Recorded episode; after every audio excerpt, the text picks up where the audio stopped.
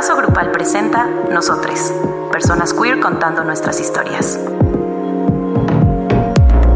Hola Andrea. Hola Luis. Hola a todas, a todos, a todos quienes nos acompañan por primera vez en este nuevo proyecto que es una serie de programas especiales que presentará Abrazo Grupal con motivo del mes del orgullo y, y del orgullo que sentimos todo el año. Si tú estás escuchando esto en octubre, pues también es para ti. Pues bienvenido. Bienvenido seas.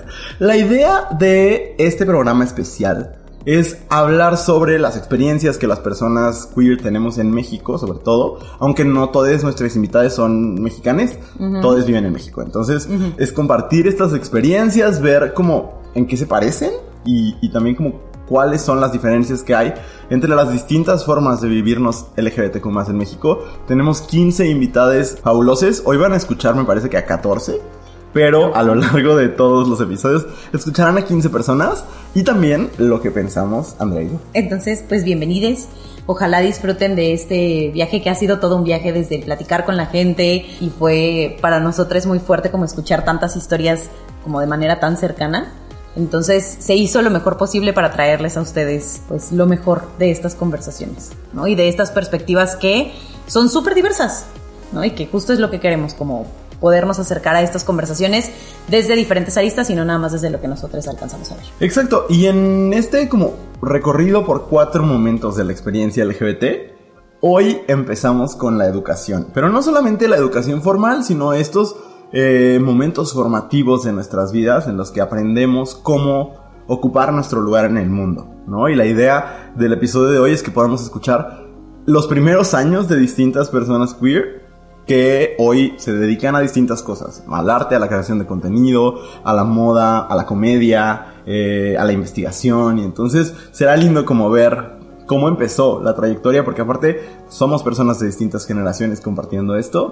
Entonces, lo primero que queremos platicar con nuestros invitados es cómo fue el vivirnos como personas LGBT en un país que es profundamente heteronormativo, profundamente cisnormativo, ¿Qué, ¿Qué papel tiene la persona LGBT en el salón y fuera de él?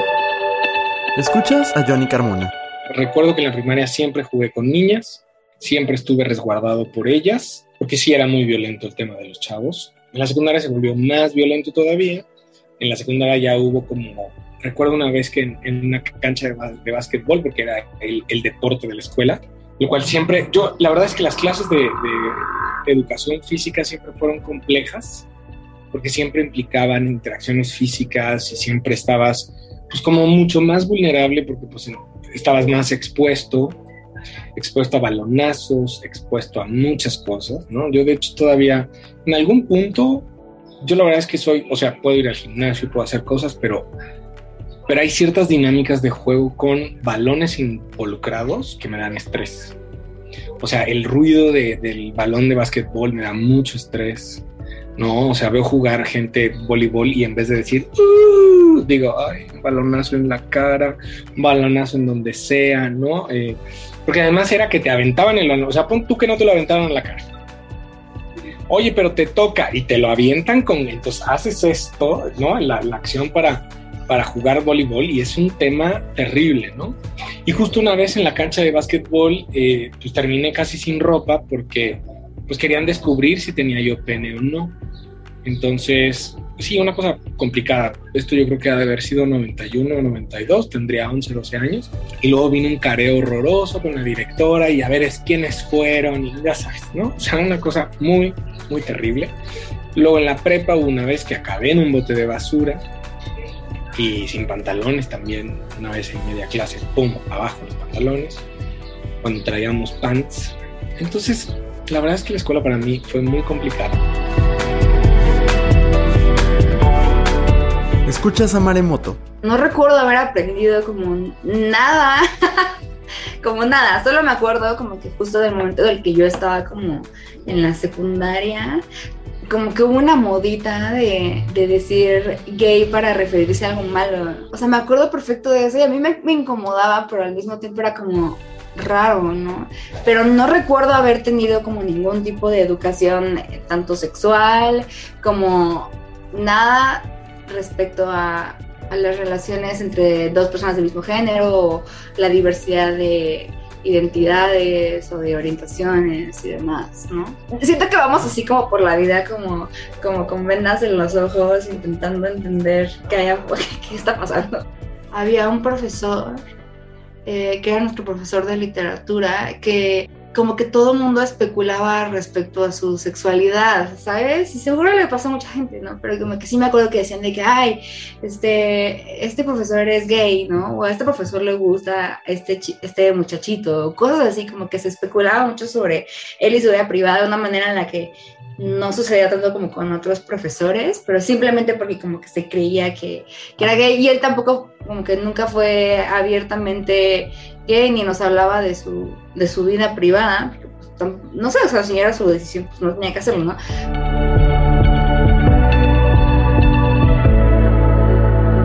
Escuchas a Mauro Alessandri.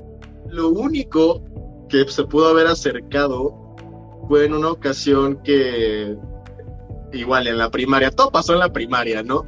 Las, las, las, las, las heridas ahí están, siguen frescas.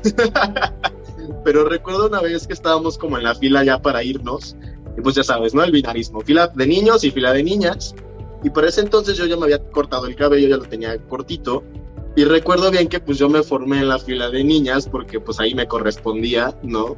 Y empezaron a avanzar la, la fila y yo iba hasta atrás porque era el más alto, y la maestra que estaba como dando la dirección para ver quiénes salían, empezó a, dirigirse a mí como de, oye tú, oye tú, que no sé qué, este, ¿por qué estás avanzando? Regrésate a tu fila, la, la, la. Y yo sacadísimo de onda como de maestra, llevo aquí cuatro años de, la vida y no sabe quién soy. Y este, y esta maestra recuerdo que tenía también una expresión bastante masculina, tenía el cabello corto, nunca se maquillaba, la, la, la. Y recuerdo que me sacó de la fila de que del brazo y me dice, ¿tú por qué llevas el cabello corto si eres niña? Y yo me quedé, ¿y usted por qué? ¿No? O sea, ¿qué tiene que ver? O sea, usted, usted es una mujer, tiene el cabello corto, ¿por qué? ¿Qué pasa? Este, me confronté con ella enfrente de toda la escuela porque en realidad pues me sentí humillado también y yo se la empecé a hacer de tos a la maestra y enfrente de todos como de, pero ¿por qué me regaña a mí si usted se ve así? La maestra de allá pues también está así, llamaron a mis papás, la, la, la. Entonces ahí fue como el primer acercamiento a esto como de, las niñas deben verse así, los niños así, y tú estás como eh, faltando a esa regla, entonces obviamente yo me iba a confundir, entonces yo soy la víctima porque tú me estás, tu alumno me estás diciendo a mí cosas, ¿sabes? O sea, me lo volteó todo. Y pues real, o sea, igual en escuelas católicas también es como mi, mi, mis primeros dos años en escuela católica también fueron así como las niñas llevan cabello largo, bueno, y Jesucristo, ¿por qué tiene el cabello tan largo si es hombre? ¿Sabes qué pasa? ¿Por qué la incongruencia? Entonces, creo que esas fueron las dos únicas ocasiones en las que me topé con esto de el género y cómo debe ser, ¿no? Según ellos. Escuchas a Yumko Ogata. Hacia el final de la carrera fue como que empezó a haber un movimiento de feminismo transodiante muy, muy cabrón que estaba creciendo un chingo y entonces aunque teníamos algunos compas trans, pues había un buen de morras así bien culeras, ¿no? Y, que creo que ahí va, o sea, creo que no está creciendo con la misma fuerza con la que lo estaba haciendo hace unos años, pero de todos modos, pues eso es como lo que más me preocupaba, ¿no? Porque pues igual el terfismo como que de rebote toca la bisexualidad o a como todo lo que las, las todo lo sáfico que no sea nombrado exclusivamente como lesbiandad, para ellas es así como de este adorapitos o lo que sea. Escuchas a Rey Pelcastre. Los primeros dos meses de cuarto de prepa, pues conocí a mis compañeros, todo bien. Y hasta que salí del closet ya con mi novia de ese momento, teníamos natación, bien raro. Esos meses todavía había sido tranquilo, todos estábamos en los lockers como de morras, nos cambiábamos, cada quien en lo suyo. Pero en cuanto salimos del closet hubo una división súper clara eran todas ellas de un lado de, los lockers y nosotras dos. Así como apestadas. Y para cambiarnos y así hasta como que ellas se tapaban y eso. O sea, nunca nos dijeron nada, pero eso, ese hecho de dividirse, pues ya hablaba demasiado. También me pasó que con un eh, cuando me presenté el primer día de clases ya de quinto y dije como que me llamo Reina, pero también me pueden decir Rey, el corto, eh, esta profesora me interrumpió y me dijo, claro, porque pues ahorita ya no se sabe ni quién es qué. Y varios de mis compañeros sí se rieron y decían, ay, ok. Y otra profesora con la que me llevaba muy bien, como a mitad de año se enteró que yo era lesbiana. Usualmente platicábamos o así, pasaba dando clases y me agarraba el hombro, todo bien. Y desde que se enteró, jamás me volvió a dirigir la palabra fuera del salón de clases. Y así, o sea, como que cortó todo lazo y lamentablemente ella falleció hace poco y ya nunca pude como volver a entablar esa relación que la, la estimaba bastante. Escuchas a Pablo L. Morán. Eh, cuando yo iba en secundaria, eh, había solamente otra persona abiertamente. Bueno, yo, yo todavía no lo era. Eh, había una sola persona en toda la escuela que era LGBT, que era un chico que se llamaba Elías, que él iba en último de prepa, entonces él tenía 18 y yo estaba entrando. Entonces yo tendría como, no, no me acuerdo en qué, no, no estaba entrando, pero yo tenía como 13, estaba en la secundaria, como 13, 14. Y Elías era eh, hermano de un compañero mío y me encantaba Elías. O sea, me encantaba ese güey y me acuerdo que un día, este, pues como protegido por sus amigas, que eso es algo que también nos pasa a los hombres gays luego, ¿no? Que bueno, pues todo el mundo está en nuestra contra y es difícil en la escuela, pero tenemos a nuestras amigas como que empezó a correr así por el patio, así como súper afeminado, obviamente como haciendo un chiste al respecto, y empezó a decir como, soy una gacela, soy una gacela, este, cosa que a mí me pareció muy simpático y cosa que obviamente le valió muchísimo bullying, ¿no? Entonces a partir de ahí, mucha gente pues eh, empezó a, tratar a Elías de manera muy distinta y eso a mí me hizo ver que pues yo no quería ser como Elías, ¿no? O sea, yo no quería que a mí me trataran igual. O sea, por ejemplo, los baños en mi escuela no tenían, los mingitorios no tenían separación, ¿no? O sea, eran de estos mingitorios así, que es como, en un baño había como esta barra así como de bar y en la otra, en los otros baños eran mingitorios que no tenían separación, ¿no? Este, entonces, pues bueno, si te, se te iban los ojos tantito, pues bueno, le veías todo a tus compañeros. Y me acuerdo que mis compañeros decían como, ay, y de verdad no iban al baño ahí. O sea, iban a orinar a los cubículos porque decían, ahí, ahí orina Elías, ahí orina Elías. Este, entonces, bueno, obviamente a mí me daba terror. Escuchas a José Razúñiga. El, el, propósito de la, yo siento que de la educación primaria en México es que aprendas a leer y no te mueras. No creo que el plan incluya algo más elaborado que eso. Es como que estos güeyes vivan y medio lean. Creo que es muy pues, carente con respecto a encontrar una estabilidad emocional en los niños, tratar de orientarlos, todo el mundo estudia lo mismo y demás. A cuando llegué yo a la preparatoria, que fui a una escuela, el Sierra Nevada, porque ahí hicieron escuela con un enfoque mucho más humanista y en donde ya había un entendimiento de que somos personas que no éramos todos iguales. Y sí recuerdo, eh, pues el sentirme un chavito gay que en algún momento, pues yo fui abiertamente gay en la prepa, te estoy hablando principios de los 2000. Es muy curioso la, la, la, la, idea de cómo muchos chavitos son abiertamente gays ahorita, como lo viví yo. Pues sí, básicamente en aquel momento sentíamos que gays era yo Juan y Juan Gabriel en el mundo solos, ¿no?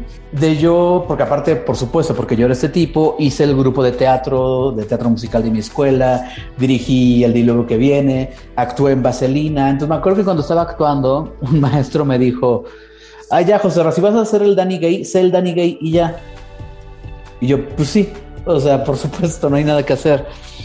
De eso a la universidad, pues sí estudié en una escuela, aunque, era muy liberal, sí había esta cosa en donde, pues, en esta cosa de, de, tratar de buscar una igualdad, pasamos por cosas que hoy considero un poco injustas, ¿no? O sea, recuerdo que un día la forma del director de la carrera de decir que él no era homofóbico y que no había problemas, dijo, a mí no me importa si se están acosando con un hombre o con un perro. Entonces sí son cosas que dices, wow.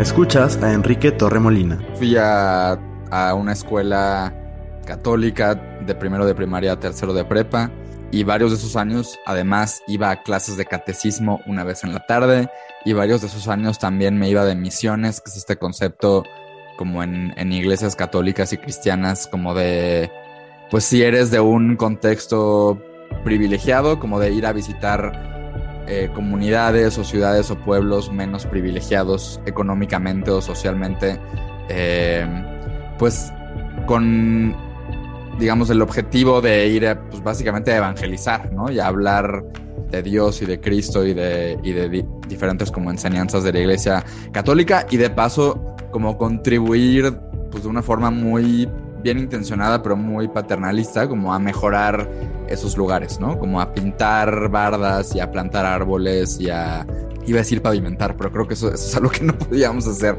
porque eran como cosas muy muy básicas. Eh, y yo sí tuve, o sea, como una, o sea, varios años de mi vida, yo sí era una persona muy religiosa, hoy no, y soy ateo. Pero lo que sí recuerdo con respecto como a, como al, como a la diversidad sexual en ese contexto, es que en mi escuela no hablaban de sexo en general. Entonces estaba tan cancelado cualquier cosa que tuviera que ver con sexualidad que ni siquiera hablaban mal de la homosexualidad. Como que simplemente no estaba presente ese tema.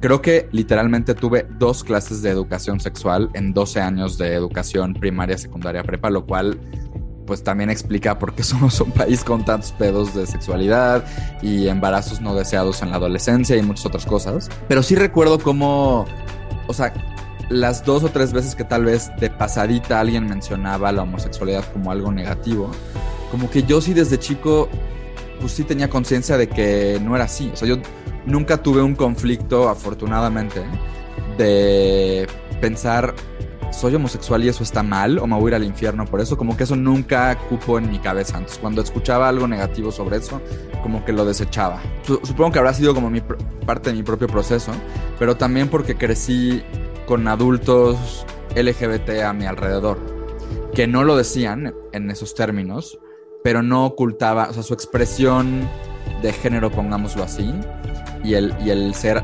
afeminados o tener a tías lesbianas que podían ser de pronto, entre comillas, como un poco más masculinas de lo esperado, de lo deseado socialmente, eso nunca lo ocultaron y nunca escuché yo en mi familia expresiones negativas de eso. Entonces, creo que por ahí yo iba encontrando como esas referencias, eh, aunque no eran muy explícitas o, o más bien no estaban verbalizadas de esa manera, pero eran referencias de si tú eres gay, todo bien.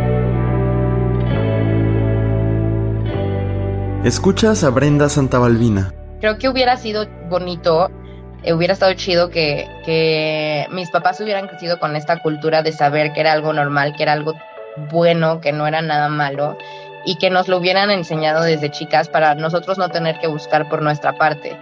Porque sí era como este, bueno, y si sí soy, ¿cuándo le puedo decir a mi hermano, a mi hermanito menor que me gustan las mujeres también, ¿no? No nada más los hombres, o que me gustan las personas eh, no binarias. Y pues hasta ahora yo hoy en día me sigo educando. A mis 29 años sigo aprendiendo.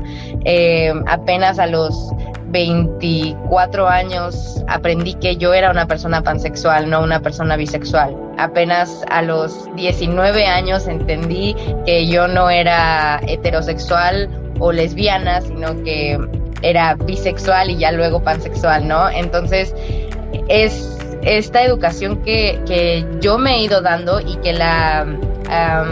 como esta lucha que ha tenido la comunidad a, ser más visible, me ha ido dando a través de los años.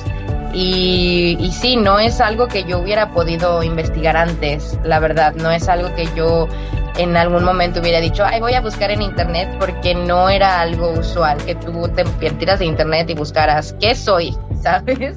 O sea, y ahora creo que hay mucha más apertura, si bien todavía nos faltan años luz por avanzar, creo que me hace sentir orgullosa de la lucha de la comunidad, que hoy en día yo, Brenda, puedo meterme a internet y saber con más claridad qué es lo que estoy viviendo y saber que no soy la única y que existen millones de personas en el mismo lugar que yo.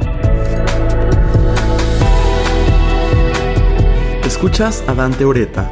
No me tocaron los estudios todavía sobre personas LGBT, solamente por proximidad yo creo, pero con pares, no, no por la escuela, sino por estar en la escuela con pares de la misma edad, conoces sobre la comunidad LGBT. Me hubiera encantado que hubiera habido, aunque sea un taller sobre personas LGBT, sobre todo en niños porque pues hubiera podido nombrar cosas que no pude nombrar sino hasta que entré a la universidad, hasta que fui mayor de edad, o cosas que igual y ya veía, pero que no podía nombrar porque no sabía que era eso. O sea, por ejemplo, la disforia. Yo tenía esta idea muy marcada de que las personas trans odiaban su cuerpo, ¿no?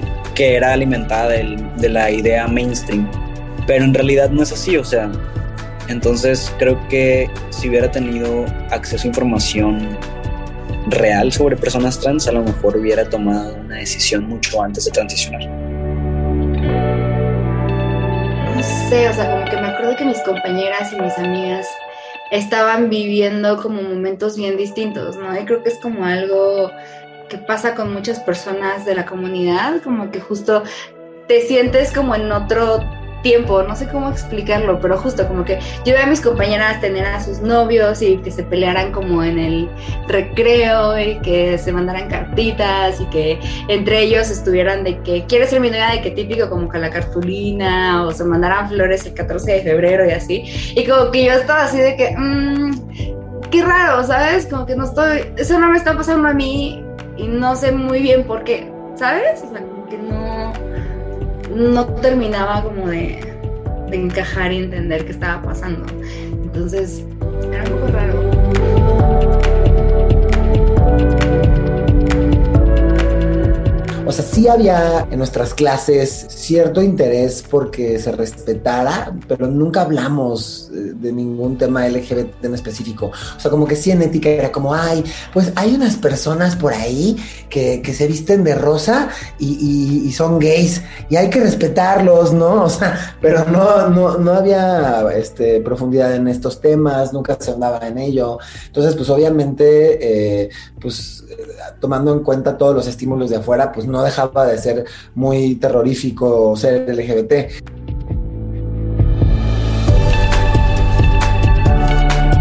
Escuchas a Laurel Miranda.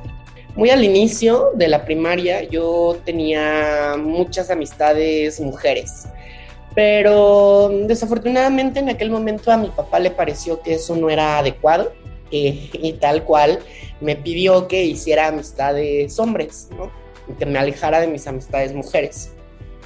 Eso por supuesto tuvo un gran peso en mí porque mm, poco a poco me fui alejando de las mujeres que me empezaban a considerar una persona ajena, mientras que los hombres no me, mm, no me recibían, no me abrazaban, al contrario, me, transgredían, se burlaban de mí, me ninguneaban.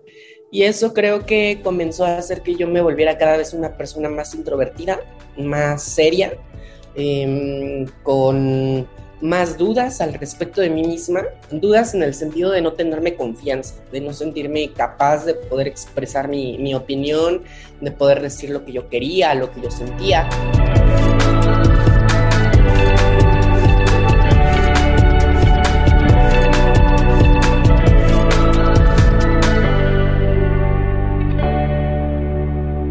Qué fuerte reconocer como las diferencias que puede tener la experiencia de una persona por características como el género o la orientación sexual o la expresión de género o un montón de cosas. Eh, y cómo incluso el, el, trato de los docentes, de los compañeros, de los familiares que acompañan, quizás no en la escuela, pero que tienen un papel fundamental en la educación, eh, cómo, cómo, el trato puede ser tan distinto y cómo eso puede tener consecuencias, lo decía Mauro en uno de los clips, hasta hoy, ¿no? Cómo vamos cargando las cosas que, que vivimos en la primaria, que vivimos en la secundaria, el miedo de los balones que... Que es como un trauma colectivo. Sí, que ahorita lo escuchamos de Johnny, pero que, que muchas de nuestras invitadas nos dijeron, ¿no? Algo que tú quieras compartir sobre el ser queer en la escuela. Sí, yo estudié, yo estudié en escuelas privadas, estudié en escuelas religiosas y creo que, que por lo menos desde mi experiencia fue muy complicado o sea, cuando interviene el elemento religioso, eh, creo que se contrapone a, a, la vivencia queer. Y entonces, a pesar de que siempre hubo eh, profesores, debo decir en mi experiencia pocos, pero profesores que, que buscaron incorporar por lo menos el respeto a la diversidad, eh, sí, sí me parece que al menos lo que a mí me tocó vivir fue que el personal educativo, la familia y mis compañeros no tenían los elementos para entender no solo lo que me estaba pasando a mí, en ese momento creí que solo me estaba pasando a mí, ¿no? Sino también lo que ahora sé, vivíamos muchos eh, en esos espacios, ¿no? Y me, me parece que es triste, al mismo tiempo creo que hay esperanza más bien en otros espacios, en cómo se están construyendo los espacios hoy y sobre todo en lo que las, los, les estudiantes están exigiendo hoy, ¿no? Que yo, yo que me, me paro frente a un grupo todos los días, igual que tú, eh, sí veo que hay unas, hay inquietudes distintas y hay exigencias distintas, ¿no? Y que las cosas ya no se quedan en la mente como de, ojalá mi profesor entendiera lo que estoy pasando, sino mi profesor tiene que entender lo que estoy pasando.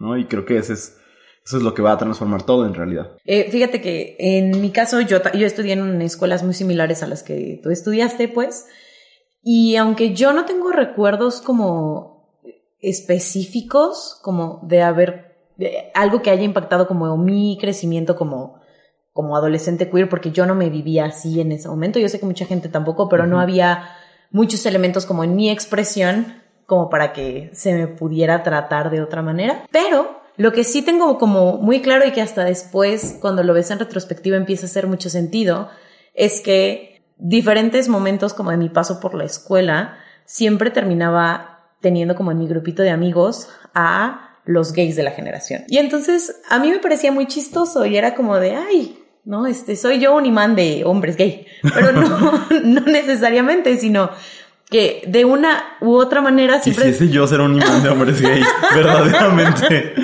Pero entonces viéndolo en retrospectiva digo, pues es que de cierta manera y de manera inconsciente terminamos encontrándonos, ¿no? Y buscando dónde hay estos, estos ecos y estos espacios seguros que de, aunque no sea de una manera explícita, dices, aquí puedo ser, ¿no? Y de aquí me agarro.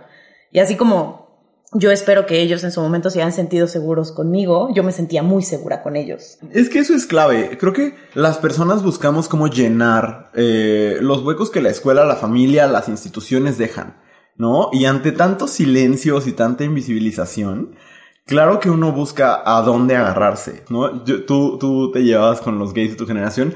Yo me acuerdo perfecto que me llevaba con las emos de mi generación.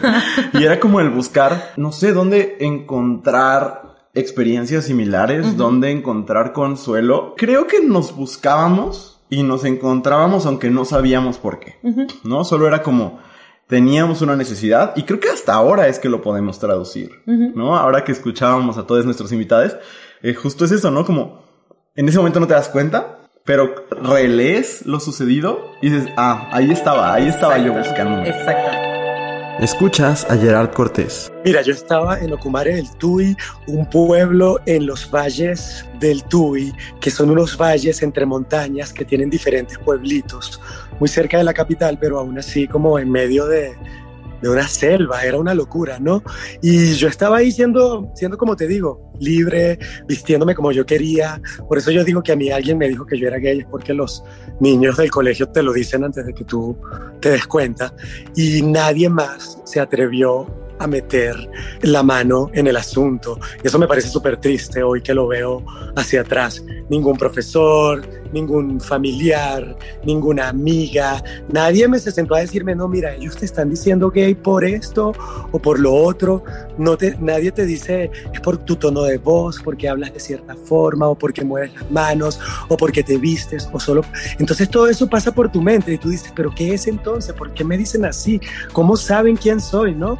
Y, y sí fue súper triste ese- esos momentos, pero yo eh, te digo, así como existe abrazo grupal y hoy en día valoramos de verdad los medios eh, en internet, en esa época había un periodo, una revista muy rebelde, una revista que, que se vendía semanalmente en Venezuela y era creada por gente punk, por rockeras, por ravers, por gente tatuada, gente fabulosa, gente, artistas, diseñadores de moda, eh, escribían esa revista medio punk donde había un periodismo muy honesto y yo a los 14 años la compraba porque yo sentía que yo necesitaba saber más cosas, yo sentía que falta, había algo más allá de mi, que mi pueblo y eso me conectaba con el mundo. Y ahí habían unas como unas páginas de conocer gente donde tú ponías como escrito en la revista, hola, tengo tal edad, ta, ta, ta, y tenía una sección chico busca chico, chica busca chica.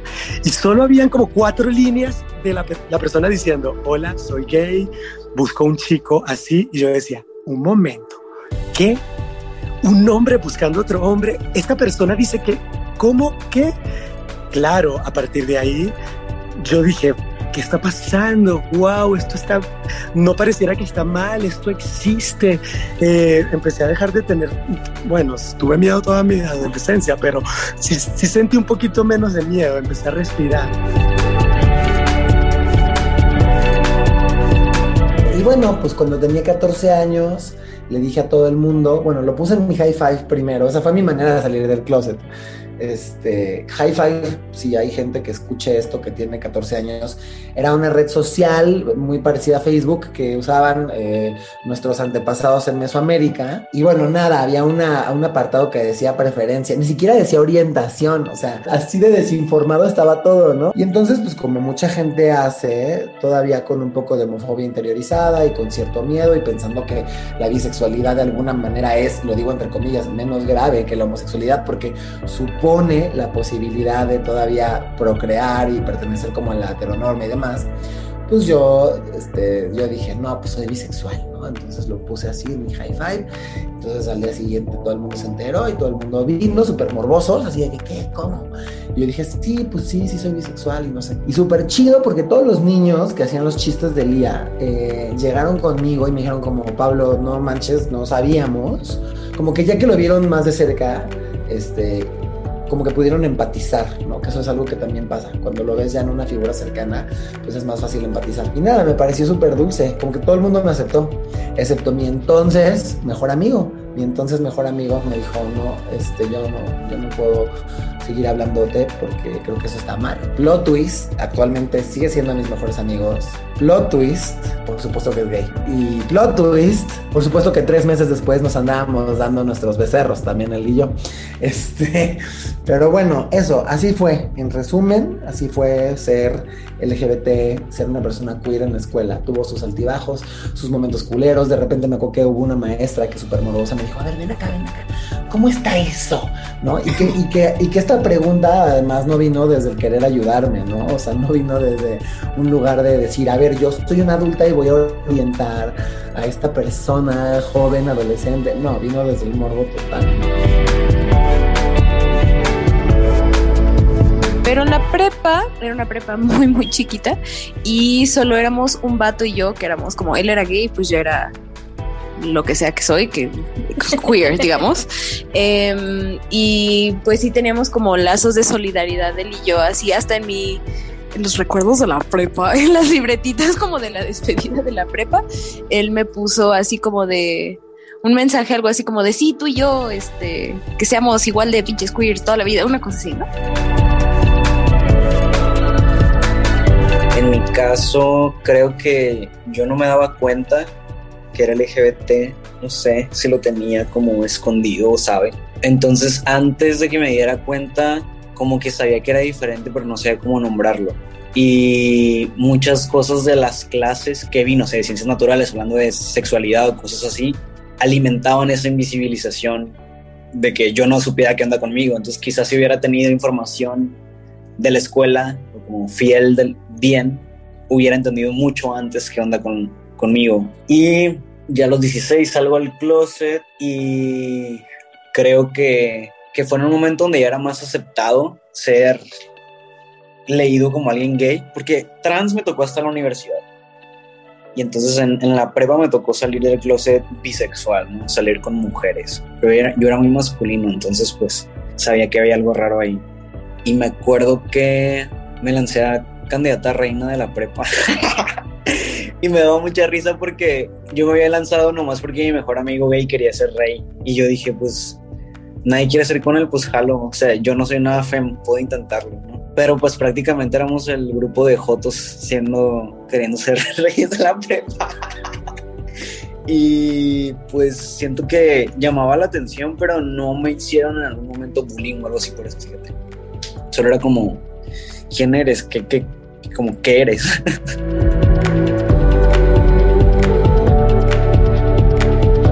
parecía como muy extraño yo sentir atracción por ciertas personas de distintos géneros en mis salones, pero saber o entender dentro de su normalidad que eso no era normal, entonces no expresarlo abiertamente yo tampoco. Todo este estereotipo en, las en la televisión donde pues se veían como referencias de hombres homosexuales, pero ver a mujeres que les gustaran distintos géneros no era algo que, que se viera en la tele cuando yo era chiquita, jamás. Eh, fue hasta que mi hermana decidió salir del closet que yo sabía que era algo que podía pasar, pero realmente no, pues jamás me lo había planteado como algo que, que a mí me pasara. O sea, eh, porque yo tenía en mi cabeza que no estaba bien, que no era algo que, que estuviera bien para mí.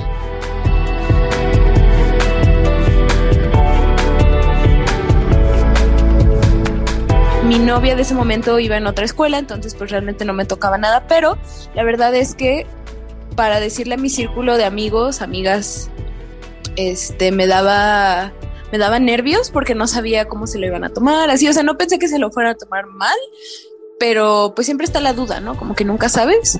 Em, y la última persona a la que le conté fue a mi mejor amiga porque sentía que ella se iba a poner como, pues que no, no, no iba a responder chido, pero fue muy chistoso porque yo así le dije a todos y todos sabían, excepto ella. Y entonces yo de, oye, este, tengo que hablar contigo. Y ella así de que, no, pues es que mm, tengo mm, novia. Y ella así como de, ¿y por qué no me habías dicho? Todo el mundo ya sabía excepto yo, ¿verdad?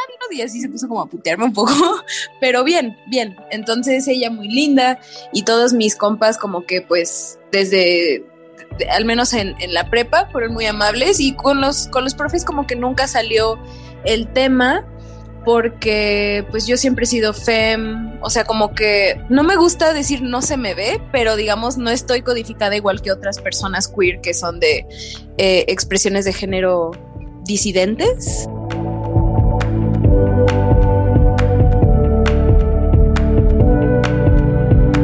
Parece interesante cómo hay como factores comunes en la manera de resistir, de hacer tolerable, porque no estamos hablando de que gracias a que hayan encontrado eh, a estas amistades, a estos pocos profesores, etcétera, ya la experiencia ha sido mágica, pero fue aguantable, ¿sabes? Sí. Eh, y, eso es lo que, lo que me parece interesante, que hay este factor común de tengo que encontrar a dónde agarrarme. Tengo que encontrar con quiénes estar para que esto sea por lo menos fácil de sobrevivir. ¿no? ¿Tú, te acuerdas de algún profesor? y yo se me trabó el Windows porque no. No. Por lo menos no en como la educación básica, ¿sabes? Incluso la prepa. Quizás podría pensar como en más referentes ya en la universidad, pero igual pensaría yo en muy pocos. Eh, había profesores a los que yo me aferraba, pero por otros motivos, ¿no? Porque eran un soporte emocional en otros temas. Luego eran demasiado paternalistas y decían, hey, ¿por qué ves tantas cosas gay? qué afán de defender a los gays. Eso es así, se me decía constantemente, qué afán de defender a los gays. Eh, pero no podría yo pensar en un docente que, que tuviera ese papel en mi vida, por lo menos. De hecho, no puedo pensar en un docente que fuera abiertamente gay o por lo menos que yo tuviera registrado como, como abiertamente gay cuando yo estaba en la escuela. Y eso se me hace muy fuerte porque creo que esta sensación, creo que todos tuvimos este momento donde te cuestionas cosas de tu, de tu identidad y de tu orientación y demás, cuando estás adolescente. Y de por sí ser adolescente es una chinga. Sí. Y estás buscando desesperadamente agarrarte a algo y a alguien. Y entonces cuando además de ser adolescente tienes que ser adolescente queer. Y hay este explícito esfuerzo de que no encuentres cosas que se parecen a ti y referentes que se parecen a ti. Entonces, o sea, es como jugar en modo difícil por las decisiones de alguien más, ni siquiera porque tú lo hayas puesto en modo difícil el juego. Entonces, eso me parece muy fuerte. Lo pensamos, ¿no? Como haría la diferencia que les profesores o que las figuras de autoridad o de admiración pudiéramos compartir más abiertamente quiénes somos. Sí. Claro. Pero también es cierto que hay un riesgo. Sí. Y hay un riesgo en todos los espacios porque es un país profundamente heteronormado y cisnormado, ¿no? Entonces, cuando dicen luego como de, pues es que está en manos de los profes, tan solo ver como todo este discurso que se está fortaleciendo en Estados Unidos, eh, que, que postula que de alguna forma los profes que hablan de diversidad a las infancias eh, son abusadores o son Oye. groomers. A mí me parece, el otro día vi un tweet que decía como de, es hasta que este discurso, o sea, hasta que vi este discurso, caí en cuenta de, ah, no manches, estas personas sí quieren quitar un buen de derechos. A mí me asusta mucho. Sí, eso es. Me asusta mucho porque me siento profundamente vulnerado. Las dos pasiones de mi vida son dar clases y hacer lo que sea que hago en Abrazo Grupal. Hacer contenido de comunicación enfocado a las personas queer. Y que se empiece a sentir por los discursos que se están fortaleciendo como dos cosas que no se pueden empatar, me duele mucho. Sí, claro. Y me da mucho miedo. Quizás a mí me da un poco, un poco menos de miedo, en el sentido de que yo tengo mucho straight passing, ¿no? Entonces, eh, para mí sería muy fácil, eh, entre comillas, pues, como alejarme o separarme un poco del discurso, pero justo por eso me parece importante que como docentes, cuando, por lo menos yo que me siento en una posición de cierta seguridad, porque tengo otras seguridades que me permiten sentirlo, el decir, pues yo como docente que es vocal sobre estos temas y que yo soy una persona queer y demás, necesito sentirme segura en mi espacio de trabajo. Sobre todo cuando hay discursos hacia los y las estudiantes y les estudiantes, que es como de sí, hablemos de derechos humanos, solo no hablemos de estos derechos humanos. Pablo menciona algo en, en uno de sus múltiples clips, porque Pablo y yo compartimos algo y es que amamos el micrófono. este, pero decía como de, sí, en las clases de ética te decían, hay estas personas que pues son gays y pues hay que respetarlos. Siempre son los otros. Los otros, claro. Somos lesotres. Nunca se le habla a los estudiantes pensando que a lo mejor alguna de ellos es la población vulnerable a la que se están refiriendo. Y seguramente lo son. O sea, Es lo más probable. Es lo más probable. De verdad, sí. Sobre todo, a lo mejor cuando nosotros estábamos de que en la primaria, en la secundaria, no había estadísticas que respaldaran él en todos los salones de clase habrá una persona queer. Ajá. Pero ahorita sí la, o sea, sí hay los datos Ahí que están. respaldan eso, que esta generación es súper queer y súper vocal al respecto. Y a mí lo que me parece todavía más grave es cuando hay estudiantes que usan pronombres neutros, que, que se viven como personas queer, y aún así sigue siendo un discurso de eso no pasa aquí, No. pasa en otros lados. O no se te ocurra usar lenguaje inclusivo. Cuando También. es como, eh, en el caso de las personas que usan pronombres neutros, es como de, pues de qué otra manera me refiero a mí sin Claro, usar la E. ¿No? Entonces, creo que es importante que les profesores empecemos a formarnos y a sensibilizarnos en temas de diversidad, pero creo que no es responsabilidad única de los profesores y de los estudiantes, que hay un papel importantísimo de los administrativos. Totalmente, porque insisto, si él, la ley docente, no se siente segura en el espacio de trabajo, pues si mi trabajo depende de que yo no hable de estos temas, es completamente entendible que alguien no lo haga. Y a mí lo que más me enoja de todo este discurso es que hay profesores, hombres, que yo he escuchado en clases, pues, hablar de sus hijos, de su esposa, de sus bodas, de cómo se pelean con las esposas, de lo Ajá. que no les gusta de las esposas. Y a la hora de que quieres hablar de algo de diversidad, ahí está mal, porque no se le tiene que hablar de sexualidad a las infancias. O de tu vida privada. O de tu vida privada, ajá. Pero de verdad, yo, yo creo que todas las personas tuvimos algún profe en la secundaria, en la prepa, que solo iba a clase a contarte su vida. Ay, claro, y cuando yo estaba en la prepa me gustaba una muchacha, señor, no me importa. No me importa, ajá. Y perdón, pero de nuevo, lo hemos dicho en muchos espacios, no en este porque este es nuevo, pero en otros espacios. La heterosexualidad también es una orientación sexual. Lo es. Y hablar de la heterosexualidad debería abrir la puerta para hablar de otras cosas. Y de otras Y de orientaciones. otras orientaciones. Entonces, pues claro. eso. De otras vivencias. ¿no? Entonces, sí, o cuando, pero ya, ya siendo breve, pero después se dice como, bueno, vamos a hablar en la clase sobre el género. Los hombres y las mujeres. Y es como, ok, sí, pero hay, y, y entiendo que, que pues ni siquiera se ha avanzado en el tema de las mujeres. Pero no podemos quedarnos ahí porque la realidad es mucho más No, compleja. y tampoco podemos quedarnos como en este loop de es que como no hemos avanzado este tema, en No este tema tampoco otro. podemos tratar otro. Es como hay que avanzarle todo el tiempo. Y por eso, de verdad, Si ustedes están en una escuela donde no se actualiza a los docentes, o si usted, persona que está escuchando, es un docente y su última actualización fue hace cinco años, pues hay que actualizarnos más seguido, porque para dar clases te tienes que estar actualizando todo el tiempo. Es parte de la chamba. Exactamente, es parte de la chamba y honestamente debería también ser parte de la vocación. ¿no? Si, si amas enseñar, en teoría amas aprender.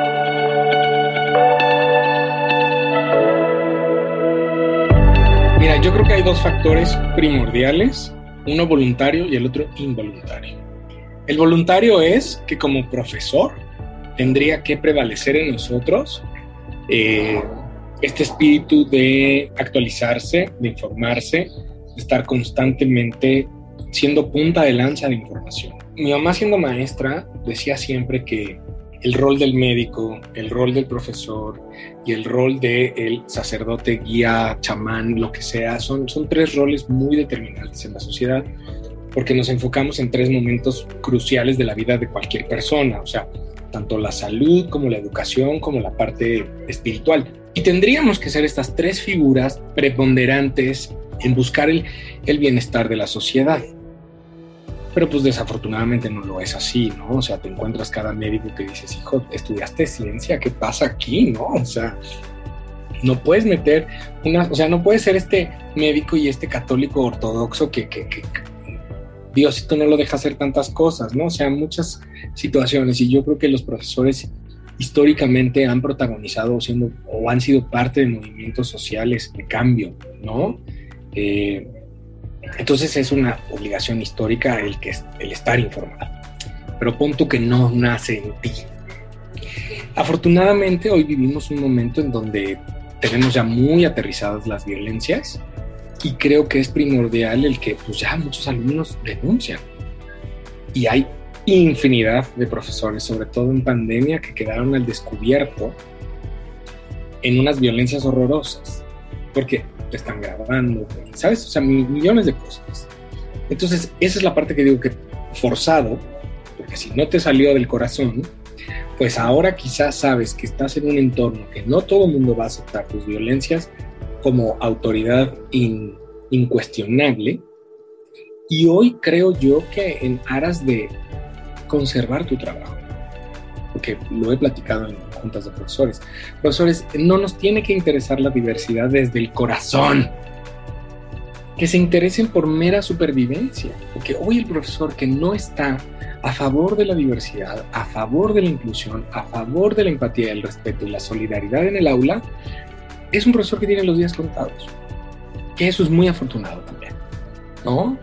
Entonces, por convicción o por obligación, tenemos que estar moviéndonos hacia el progreso, hacia la inclusión, hacia muchas cosas.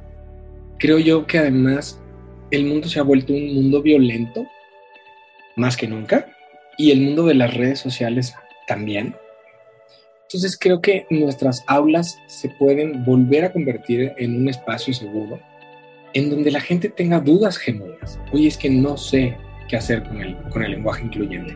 Bueno, pues discutámoslo en este espacio seguro, libre de cancelación, libre de señalamiento, libre de escarnio, pero vamos a entenderlo, no vamos a jugar, vamos a entenderlo. Oye, es que ya no sé qué hacer con si esto es violencia hacia la mujer o no. Bueno, pues hablemosle, preguntémosle, ¿no? Porque no hay estos espacios. Las redes sociales se han vuelto un tema como de que dices algo mal y todo el mundo está encima de ti. Pero no hay un espacio de reflexión, no hay un espacio de contención, no hay un espacio de, mira, lo que acabas de hacer está mal por esto, esto, esto y esto. No lo vuelvas a hacer, pero no hay nadie que se detenga a hacer eso. Entonces creo que los profesores podemos ser esas figuras una vez más. Más hablando de escuelas de paga, eh, híjole, es bien complicado. Los, los, los chamacos neta son de que tratarlos con pincitas y aguas tu maestro porque ya sabes, ¿no? De que por mí tú comes, que no sé qué y la la la. Entonces es como de mantenerte muy a la línea de qué les estás enseñando a los alumnos y, y, y qué no, que no puedes cruzar. Escuchas a Sofía Jiménez Poiré.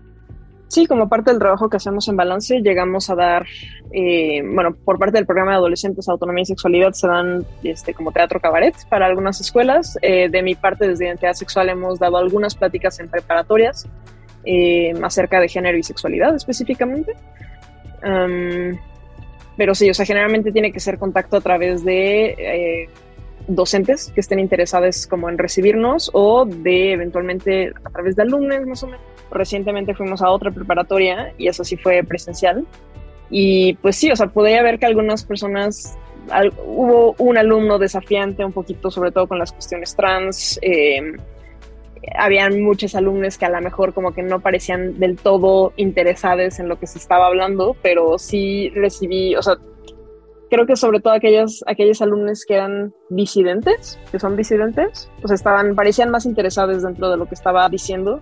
Y también recibí un mensaje muy bonito, o sea, que se transmite a través del docente que nos invitó, eh, de una persona que no se identificaba como disidente en sí misma, pero que decía como, ah, yo tengo amistades trans y no binarias y esto, o sea, yo pensaba que lo sabía todo, pero esto me ayudó muchísimo y ahora como que tengo menos comportamientos discriminatorios hacia, hacia mis amigas y demás, ¿no? Entonces como que sí han sido recepciones positivas, pero pues también mixtas.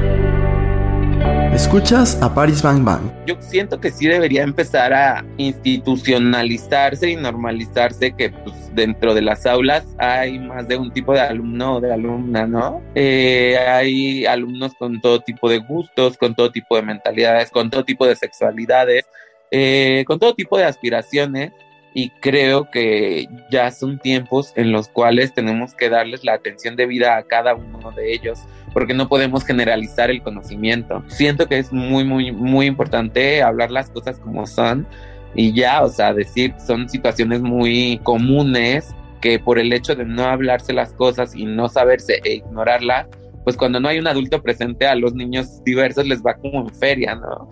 Y creo que hasta el conocimiento y al hablar las cosas como son podrían ayudar a erradicar o disminuir ese tipo de experiencias traumáticas que pues a muchos nos sucedieron creciendo.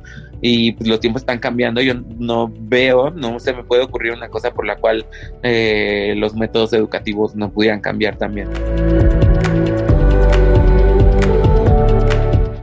si bien hubo momentos en mi vida en los que me sentía sumamente enojada, ¿no? Yo creo que por ahí de cuando salí del closet como hombre cis gay, eh, en mis años 15, eh, dije, diablos, me violentaron mucho, no me respetaron, no supieron acompañarme, ¿no? Y me llené como de, de un profundo coraje, que es legítimo, pero también siendo muy honestas, podemos darnos cuenta de que la educación sexual en México es muy pobre eh, no hay información al respecto de las identidades LGBT, eh, si no hay información al respecto de los hombres gays y las mujeres lesbianas o las personas bisexuales, pues mucho menos al respecto de las personas travestis, transexuales o transgénero, ¿no? Entonces, creo que eso me ha permitido hacer las paces con esa etapa de mi vida. Me ha permitido también darme cuenta de que em, muchas de aquellas personas que me violentaron o me discriminaron o me agredieron física o verbalmente, lo hicieron hasta cierto punto porque el sistema nos programa de esa manera, ¿no? Y ojo, aquí no, no estoy justificando, estoy tratando de encontrarle una explicación. Creo que siempre la línea es muy delgada entre la justificación y la explicación yo no, no, los justifico, pero sí creo que al final del día el sistema nos educa para no salirnos de la norma y para violentar a aquellas personas que sí se atreven a salir de la norma. Esto hablando particularmente de mis contemporáneos, contemporáneas, ¿no? de mis compañeras de escuela, pero hablando también de mis profesores, del profesorado, creo que, que, tampoco estaban preparados para, para poder enfrentar una situación como esta, ¿no? Sobre todo en un país como México, en donde la escuela pública, la educación pública, estamos hablando de grupos de 45 personas, ¿no? De 45 infancias. Es imposible que una persona pueda darle soporte, respaldo, acompañamiento a estas 45 personas. Este, y, y bueno, pues muchísimo menos si no se cuenta con una educación que nos permite entender eh, pues que nada de esto es incorrecto, ¿no? Que no hay nada que curar, que mejor dicho hay que acompañar, que mejor dicho hay que em, pensar que otro tipo de organización en la sociedad es posible. Entonces, eh, pues nada, les, les comprendo, eh, les disculpo. Hay muchas personas que de pronto dicen, es que no tengo por qué disculpar, ¿no? Y y al menos yo desde mi experiencia lo vivo como un, es que en el momento en que les disculpo, más que por ellos, lo estoy haciendo por mí.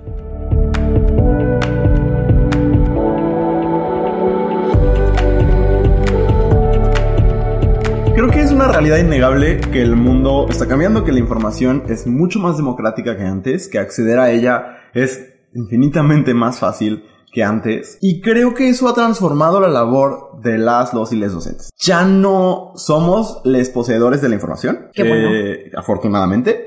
Ya no somos la voz de la razón o la voz de la autoridad. Somos acompañantes y facilitadores y, y- y personas que van para construir el aprendizaje.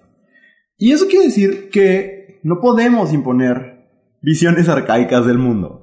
¿no? O sea, la- la- la- tenemos que movernos con el mundo. Y el mundo ya cambió. y, y eso no significa que, que las cosas que cambiaron sean inventos del presente.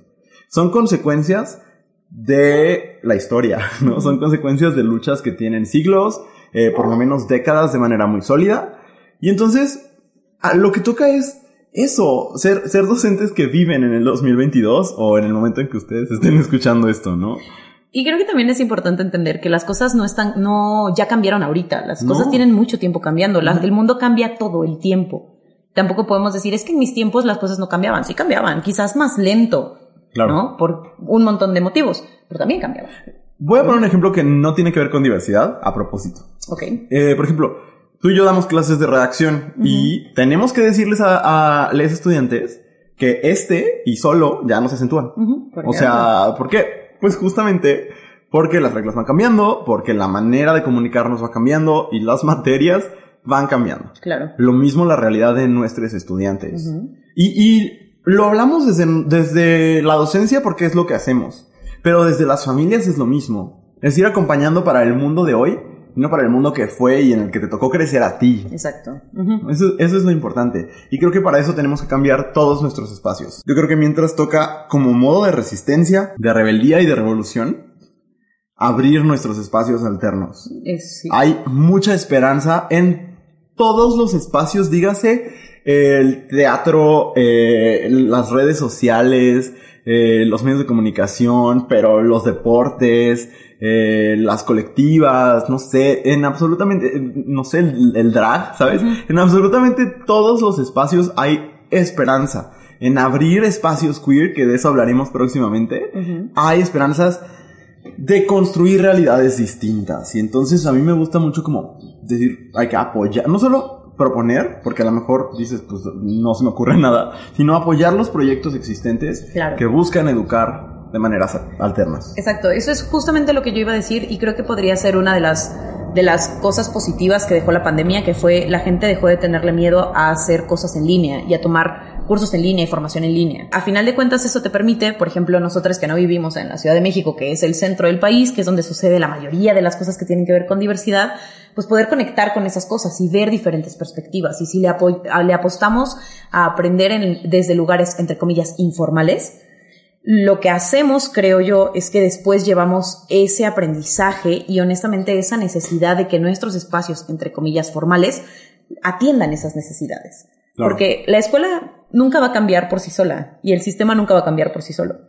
El sistema cambia porque los estudiantes presionan. Siempre ha sido así, ¿no? Entonces, si ustedes están estudiando y dicen yo quiero aprender cosas y en la escuela no las aprendo, la escuela no es el único lugar para aprender. Exactamente. Y lo que, lo que aprendas en otros lados, llévalo a tu escuela y a tu Exacto. familia y a tus otros espacios.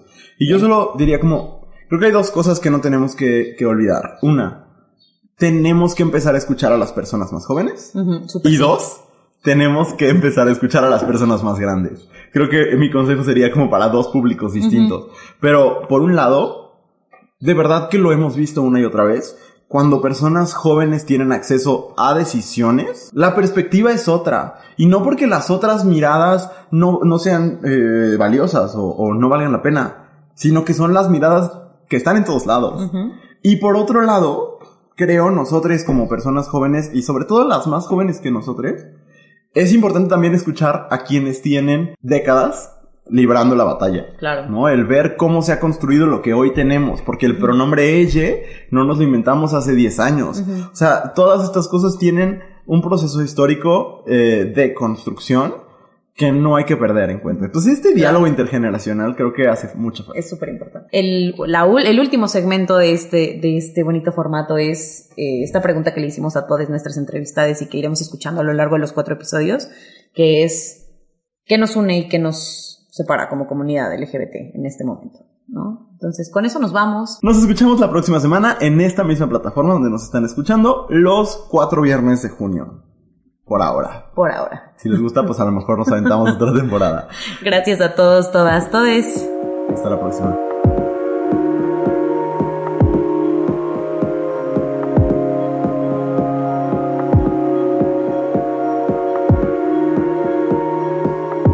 Escuchas a Paris Bang Bang. Nos une que como todo mundo creo que queremos vivir la vida en paz y ser felices. Nos une que a lo, a lo mejor atravesamos muchas de las mismas circunstancias de la vida que a lo mejor no están tan padres, pero también compartimos muchas cosas que están padrísimas. Sé que ningún grupo tiene características ahora sí que determinantes, pero sí creo que la gente diversa eh, tiene un espíritu muy especial. Eh, creo que eso nos une y creo que nos une el no tener miedo y si llegamos a tener miedo nos lo quitamos.